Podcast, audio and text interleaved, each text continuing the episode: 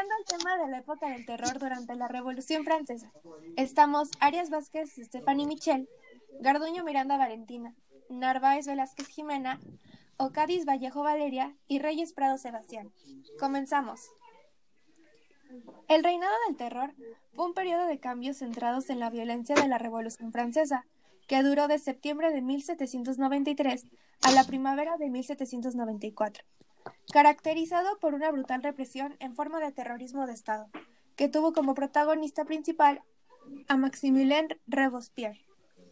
No podemos hablar de esta época sin antes mencionar el cómo es que todo esto ocurrió, es decir, con la Revolución Francesa, que comenzó en el año 1789 con la toma de Bastilla y concluyó en 1804 con la coronación de Napoleón Bonaparte. Esta se desarrolló entre el antiguo régimen y sus opositores. En la monarquía absoluta se practicaba un sistema caracterizado por una sociedad estamental, dividida en tres estados. El primer estado, que era la nobleza, el segundo como el clero y el tercero conformado por la población general. Esta división generaba una gran desigualdad, ya que tanto el primero como el segundo mantenían una constante opresión sobre las personas del tercero, entre los que también se encontraba la burguesía. La desigualdad aumentó aún más cuando los excesos de la corona por los excesos de la corona, pues estos generaron una crisis financiera en Francia, que se evidenciaba aún más en el tercero. Esto provocó gran molestia, sobre todo en la burguesía, pues ellos tenían aspiraciones a aumentar su clase social debido al crecimiento de su economía. Además, los intelectuales influidos por la Ilustración también se mantenían en descontento por la falta de derechos y libertades. Todas estas fueron algunas de las causas del estallido de la Revolución Francesa. Es posterior a la toma de Bastilla, cuando tiene lugar esta época, que comenzó como una asamblea, liderada por los girondinos y los jacobinos. Esta época se desenvolvió bajo la dirección del Comité de Seguridad Pública, cuerpo colegiado de dos integrantes encabezado por Maximilien Robespierre. Quien señalaría que el terror no es más que la justicia rápida, severa e inflexible. Años después, Robespierre fue víctima de su propia campaña de terror. El nombre de terror no pudo ser más justo. Los tribunales revolucionarios condenaron sumariamente a millares de civiles inocentes a muerte.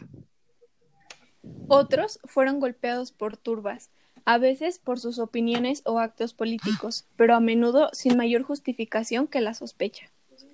La mayoría de las víctimas eran transportadas ceremoniosamente a la guillotina, en carros tirados donde pasaban por en medio de gente que se mofaba ruidosamente de ellos.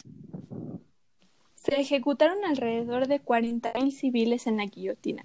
Esta política obligó a numerosos ciudadanos a exiliarse, fueran o no afines al régimen monárquico. De hecho, liberales como Chateaubriand sufrieron ese destino, aunque posteriormente muchos regresarían a la vida pública durante el gobierno de Napoleón. Las muertes ocurridas no solo incluyeron a personas comunes, sino también a personajes bastante destacados de la política en la época, los más importantes personajes asesinados durante esta etapa de la Revolución fueron Luis XVI y su esposa Antonieta, quienes trataron de escapar del país, pero no pudieron. El guillotamiento de Robespierre fue la ejecución más importante, ya que marcó el final de esta época. Finalmente, las influencias que tuvieron las acciones militares de Napoleón durante el régimen del terror lo convirtieron en un candidato para liderar al país. Luego, en 1799, él y un grupo de militares aliados organizaron un golpe de Estado para establecer el primer imperio de Francia y proclamarse a sí mismo el líder del país. Así concluimos este podcast. Esperamos les haya informado y entretenido. Gracias por la atención brindada.